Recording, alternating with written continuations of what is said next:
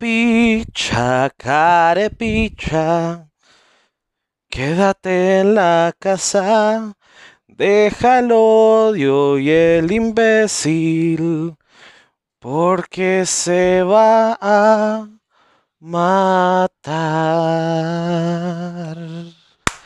Muy buenas, señores y señoras, niños y niñas de todas las edades, a toda la gente que esté en este momento escuchando el podcast. Ojalá que estén pasando un tercer día de cuarentena muy bonito, muy lleno de luz, muy bendecido. Eh, ojalá que el, el, que el pánico no cunda en este momento, que todos estén respirando tranquilos en casa, como dice el dicho, un día a la vez. El día de hoy nos disponemos a generar otro podcast para poder tranquilizar su cavidad anal, la mía, la de tu madre y la de toda tu descendencia. Mi nombre es Pablito Rodríguez, ojalá que disfruten esto al que hemos denominado una cochinada viral. Ojalá que estén muy bien, muy felices, muy alegres, muy contentos. Eh, ojalá que estén pasando su cuarentena de una manera bonita, acompañados. Yo mañana vuelvo al trabajo. A mí no me dieron work from home. Pero aquí estamos, ¿verdad? Aquí estamos. Este. Mae, di buenas noticias. Comencemos con buenas noticias el día de hoy. La población de Snapchat se multiplicó de la noche a la mañana, desde que comenzó la cuarentena hasta ahora, Snapchat se multiplicó. Por lo menos en Costa Rica eh, salió un estudio de redes sociales que dice que eh, hay un aumento pandémico de la población de Snapchat, lo que nos, lo que nos, nos revela una vez más. Eh, coronavirus no es tan fuerte. porque es más fuerte la calenturriena de los jóvenes de este tiempo va. Eh, en este momento, por las redes de Snapchat, posiblemente están volando eh, a miles de kilómetros de velocidad, velocidad de la luz, este, eh, pingas y nuts por todo lado. Eso es lo que está sucediendo en estos momentos en Snapchat. Bueno, ojalá que ustedes estén pasando muy bien su cuarentena. El día de hoy me dediqué nada más a lavar ropa, pero además me puse a investigar un poquito de las predicciones de Nostradamus. Eh, que bueno, este... Sí, ha sido un,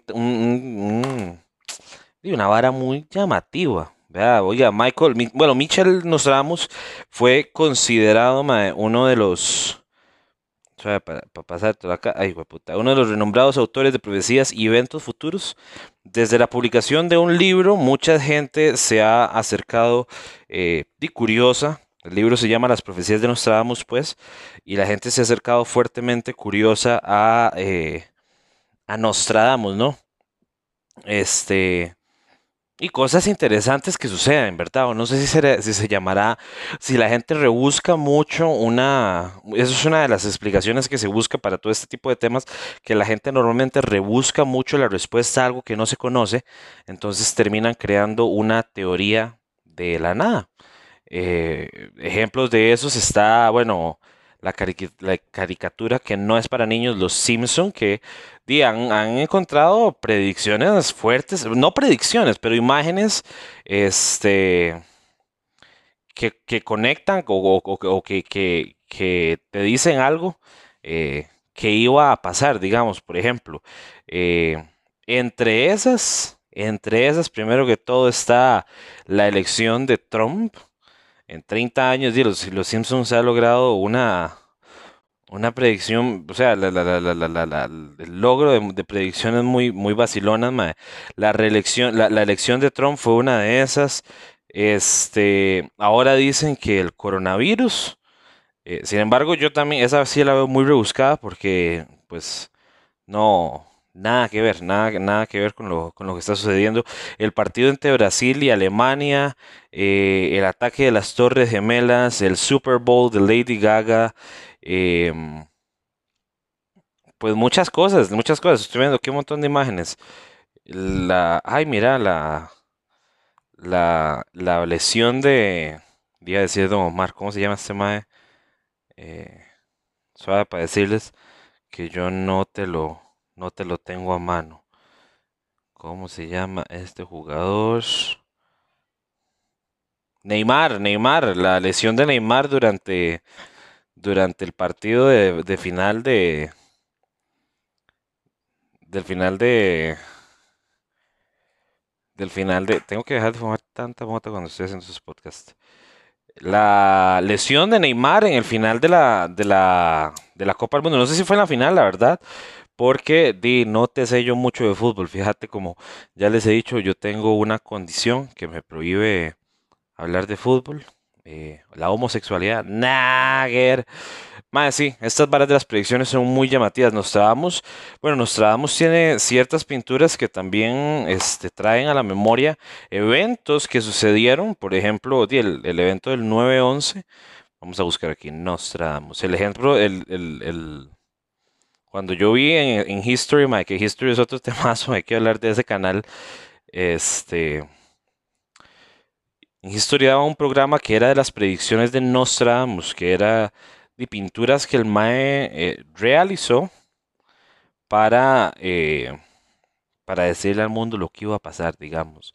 Entre esas está la famosa, digo, unas, un par de torres que estaban quemándose. Eh, según la gente se refieren a las a las Torres Gemelas, también la Catedral de Notre Dame en llamas. Eh, qué fuerte nos ha pegado este 2020, por cierto. Pero, pero sí, o sea, han sido como conexiones muy vacilonas. No sé si, a, ver, tal vez, yo pienso que tal vez eh, sea como coincidencias, no sé, y es que, y es que es muy llamativo pensar en cómo lo vieron esos mayas, porque tal vez el mae vio un montón de cosas que tal vez no entendía porque su tiempo lo alejaba de lo que el mae estaba tratando de pensar, ¿me entendés? Eh, por ejemplo, por ejemplo, yo que estuve varios tiempos metido en la iglesia, recuerdo muchas veces que se hacía un estudio del Apocalipsis y se hablaba de unas langostas voladoras en un capítulo de Apocalipsis que no se sabría decir ahorita, que sonaban con el furor de mil caballos. En, la, en el estudio bíblico se relacionaba mucho con lo que iban a ser los helicópteros militares, estos gigantes que tienen, que tienen alas, que parecen langostas, pues, en cierta manera. Y claro, el, el, escritor tal vez si ve algo, digamos, trabajando en un paradigma que la vara sea cierta, el escritor tiene que plantear algo en las palabras de lo que veían en su tiempo, ¿no? No en lo... No era que los más iban a decir, va a bajar un helicóptero Apache, que bueno en la Biblia, que estuviera súper clara. Qué chiva sería, doña Biblia. feedback ahí para los para los, los cristianos. Voy a poner ese feedback en, en las páginas de libros de Amazon, a ver, a ver qué tal, qué dice la gente. Si me gustaría que el autor sea más claro, porfa. Sí. Es que vieras que me apelaron a la tía. Fíjate, andaba con el pillo y se fue a la iglesia, le hijo de puta. Mae, sí, es muy interesante, muy interesante ver toda esta etapa de, de, conspiraciones, My History. Ay, My History es un canal que lo que menos hace para la vida, mae, lo que menos hace para la vida History es educar, mae. O sea, hacen de todo, hacen programas de carros, de remodelación de carros, de objetos viejos, mae, y al final no se queda, pero y, eh, ¿Y qué aprendimos con esto, primo? ¿Cómo, ¿Qué está tratando usted de decirme con esto, primito? Mae, qué fuerte, qué fuerte. History, sí, bueno, no sé si ustedes alguna vez vieron este alienígenas ancestrales. Pero, mae, una teoría, bueno, es que deplorable, deplorable, deplorable de por sí este pensamiento que los maestros trataban de explicar cualquier eh, cualquier invento o elaboración primitiva eh, cultural no había sido por parte de los indígenas o de, los seres que vivieron en esos tiempos, sino que había sido meramente creación de los extraterrestres. O sea, básicamente, y esta es mi opinión con respecto a eso, me cago en alienígenas ancestrales porque básicamente nos estaba diciendo, di no, pues los precolombinos no, no hicieron nada, la verdad, todo fue, di, nosotros somos, malos el ser humano no es tan tonto, mae. Eh, Stone Age, eh, la, pirámide del Sol, la pirámide de la Luna, el pasaje de los muertos, mae, Machu Picchu, todo eso se lo atañeron muchas veces a los extraterrestres. Y bueno, eso eh, conecta con muchas de las cosas, no conecta, sino que también, ¿cómo se dice? Choca con muchas de las cosas que hablan o que se habla los antropólogos los estudiosos del, arte precolombino, es, es una ofensa, mae, porque es pensar, o sea, piénsenlo así. Cada vez que usted está diciendo, no, y, esos indios seguro los tienen que llevar los, los aliens, ¿verdad? Están diciendo, mae, la raza humana es demasiado estúpida para poder hacer algo de esta cavidad, mae. Esto es lo que está pensando. Mae, los seres, las, los, los precolombinos, la gente, la gente de antaño, los maes tenían grandes razones, grandes construcciones, mae, que uno se quedaba diciendo como, y mae, pero los hicieron ellos. en Perú, si no me equivoco, hay una pared, este, construida con piedras, mae. Y di la trama de la pared y por qué es tan famosa es que esta elaboración precolombina, mae, vos pones un naipe entre una piedra y la otra y el naipe no entra. Están tan perfectamente, no se sabe si son talladas o unidas por cierta sustancia, que esa, bueno, esa teoría se eliminó por el estudio que se le hizo a la carajada, pero la piedra está tan perfectamente colocada que no entra la tarjeta. Y uno dice, ay, huevila, pero es que eso está bien raro. Y tal vez fue mucho brete, tal vez fue mucho brete. Yo creo que los demás no eran tan, tan estúpidos, digamos. Vea, por ejemplo aquí, el, monumento de Guayabo, mae, una plomería, eso fue un eructo, eh, una plomería interna, bueno, no plomería, pero estos canales, mae, que todavía funcionan, todavía pasa agua por esos canales, usted sabe... es que es un aprovechamiento muy tuanis, Al, al, rato si fueron los años. Nada que el que se contradice.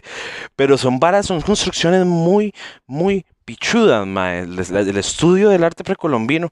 Y eso, eso está bueno, digamos, si alguna vez, si sobrevivimos a esta, digamos, desen la oportunidad de ir al Museo del Oro, desen la oportunidad de ir al Museo Nacional y desen la oportunidad de ir al Museo de Jade. Mae, uno aprende que es una maravilla y no aprende, mae, aprende que esto es que todo esto viene a raíz de un pensamiento horrible con el que estoy yo en contra, que es que eh, que no somos tan chivas, no hay tanta mística, no hay tanta historia aquí. Mae, las creaciones de oro, una religión creada, digamos, ahí en el Monumento Guayabo hay una vara super tuanes, este, que es como se relataban, o sea, teorías super tuanes y que es como se relataban las, las, los tratados, pues, digamos, hay dos, hay una piedra de dos caras con dos animales. De un lado hay un, un personaje jaguaresco y del otro lado hay un personaje eh, medio anfibio, medio pez, medio acuático. Si uno se pone a ver a dónde están eh, esas caras, digamos, por un lado tenemos la montaña y para el otro lado tenemos el mar. La teoría que trabajan los antropólogos con esta pequeña piedra en Guayabo es que di, había un pueblo en el agua, había un pueblo en la tierra, hubo una guerra, un enfrentamiento, un conflicto o una interacción tal vez, pero se quedó grabada en esa piedra. Súper interesante ver todo eso.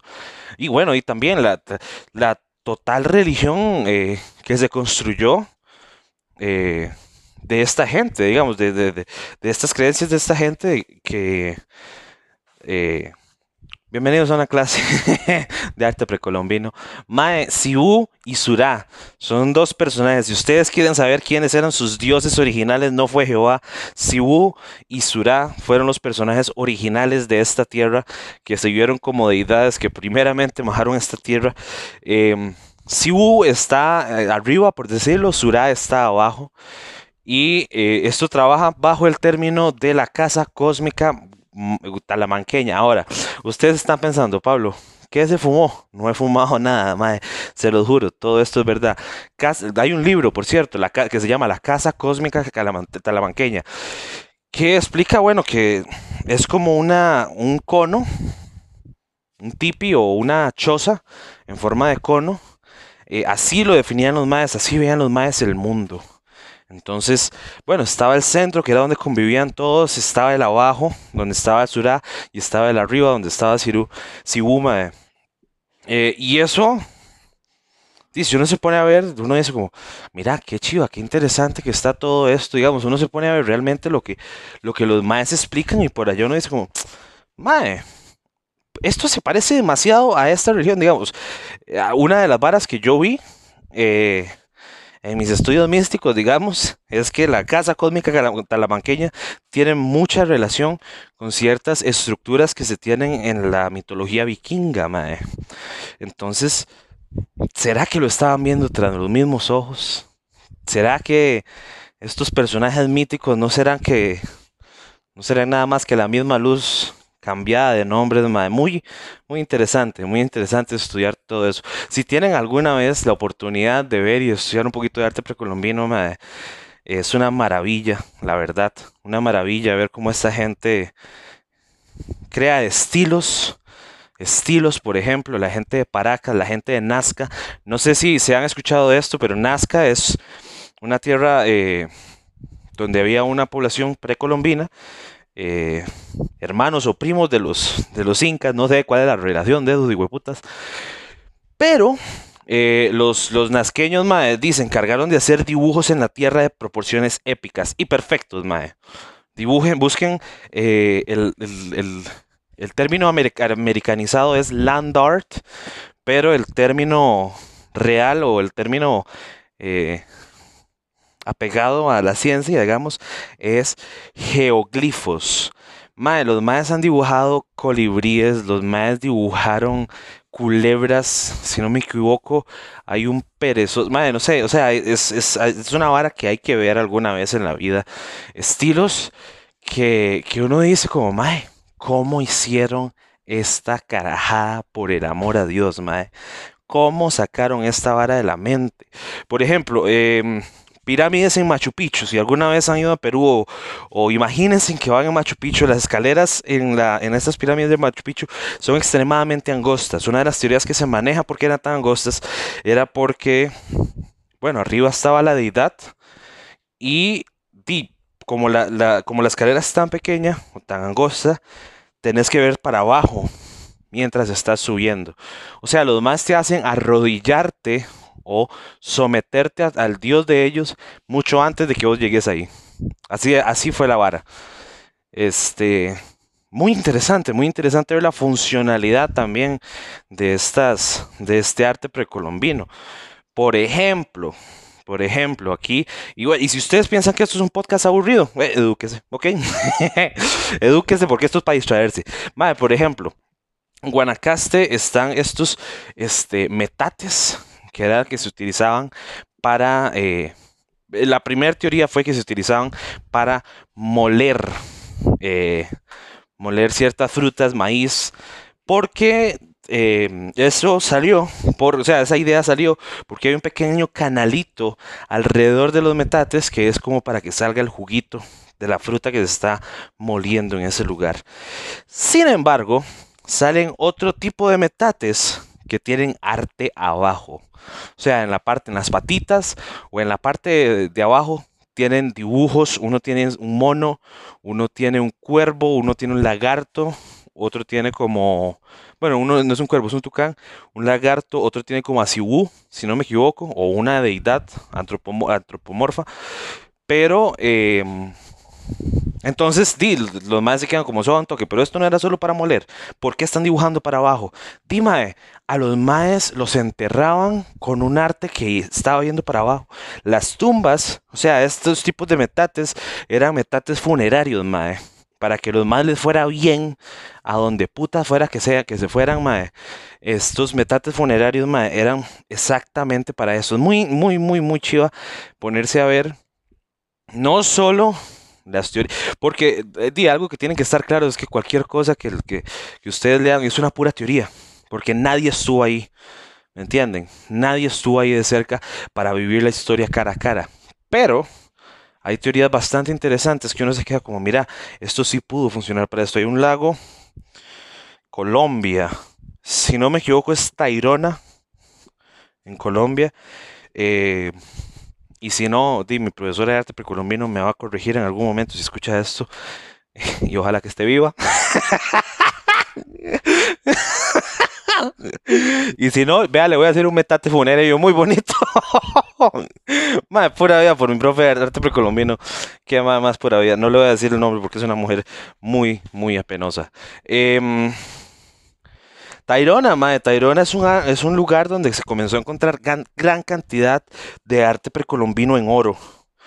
Oro laminado, oro incrustado, oro, oro de diferentes maneras. Y este se concluyó porque había un, un sacrificio ahí. Había un fuerte sacrificio que estaba sucediendo ahí. Entonces los maestros tiraban sus paras valiosas por, por, y por lo que sea, por lo que sea que fuera, los maestros tiraban eh, su oro en sacrificio a lo que sea que, estuvieran alabando en ese momento. Es, es eh, y obviamente fueron lugares que fueron saqueados. La gente llegó y es como, ¡ay, qué es esto! ¡Ay, vamos a fundirlo y hacerlo anillo! ¿da? Pero, pero más sí, o sea, en la oportunidad de ir a un museo, en la oportunidad de ir a un lugar. Es, es, si lo notaron, es un tema que realmente. Uy, ma, llevo 20 minutos ya. Uy, no me di cuenta. Bueno, si lo notaron, es un tema que realmente me apasiona, ma. El arte precolombino y las creencias precolombinas es una vara que realmente hay que ponerle mucha atención. Pónganle en ojitos de cerca, ma. Realmente creo que vale la pena, por ejemplo. O sea, un viaje chiva, mae, no costoso. Van a aprender, van a ver varas pichudas interactivas el Museo de Jade, mae. Museo de Jade de Linz, que posiblemente está cerrado. Mae, el Museo de Jade tiene cuatro salas, una del día, una de la noche, una de la muerte y el en donde guardan como todas las piezas no categóricas. Una, ah, bueno, y, un, piso de oro nada más. Mae, eh, el arte ahí es súper super chido, mae. Ojalá que alguna vez les dé por esa vara, mae. Vayan, investiguen de dónde vienen ustedes, de dónde vienen sus raíces, mae. Eh, y sigamos adelante, mae. Sí se puede. mae, muy forzado terminar el podcast ya. Pero sí, mae, o sea, vayan, disfrútenlo. Ojalá que puedan investigar un poquito sobre eso. Hay libros muy interesantes de varas muy tuanes que por allá les pueden funcionar. Busquen ese, La Casa Cósmica Talamanqueña. Es una vara súper interesante de, estudiar. Y arte precolombino, súper interesante de estudiar. Échenle un ojo a eso.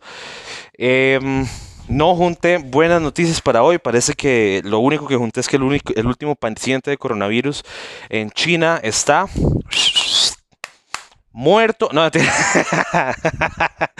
no, el último paciente de coronavirus está bien, sanito, volvió a su vida normal y China está volviendo a reactivar su economía. Pongámosle mucho ojo a lo que esas madres vayan a hacer porque eh, porque lo necesitamos también, ponerle ojo a lo que esos hijos de puta vayan a hacer para nosotros hacer como, ah, ok, hicieron esto y esto y esto. Pura vida, primo. Em, sin más que hablar, que discutir, ojalá que la vayan a pasar muy bien en familia, en su cuarentena. Ojalá que les haya gustado el, gustado el podcast de hoy.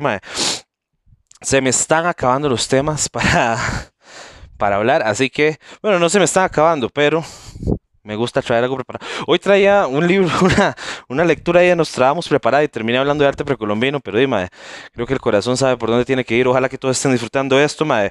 Que si U me los bendiga, no olviden relajar la cavidad anal con papel de CBD y nos vemos. Bueno, nos oímos. Feliz día de cuarentena. ¡Chau! Y no sé cómo terminar esto, hueputa, ¿dónde corto? Ya, ahí está. Chao.